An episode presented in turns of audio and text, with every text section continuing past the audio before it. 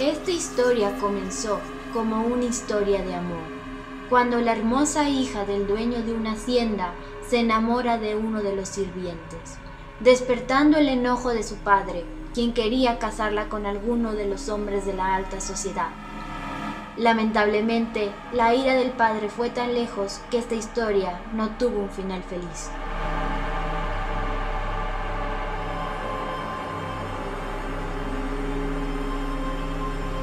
Aunque el padre pensaba que no duraría ese noviazgo, era tan fuerte el amor de los jóvenes que decidieron unir sus vidas para siempre.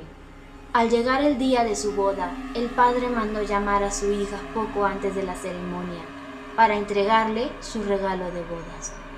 Cuando ella, vestida de novia, entró al cuarto, su padre furiosamente la golpeó hasta dejarla inconsciente para después encerrarla en un angosto cuarto del tamaño de un armario, el cual selló con un muro.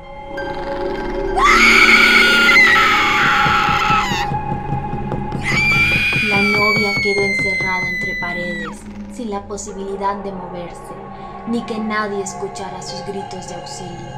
Entre oscuridad, sufrimiento y desesperación, ella murió. Muchos años después, cuando la hacienda tuvo nuevo dueño, este mandó a derrumbar la vieja construcción. Para su sorpresa, se encontró con algo espeluznante.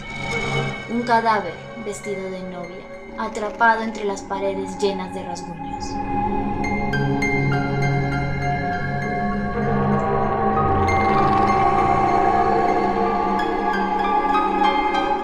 Dice que al ser la novia encontrada, su espíritu no encontró la paz, pero sí encontró libertad. Pues después de eso, muchos han sido los testigos de ver a una mujer vestida de novia, quien deambula por el barrio de Ixtapaluca y les hace señas para que la sigan hasta su lecho de muerte. Inclusive se menciona que cámaras de seguridad han captado su existencia. En la actualidad, ese lugar es un banco que está al lado del Palacio Municipal.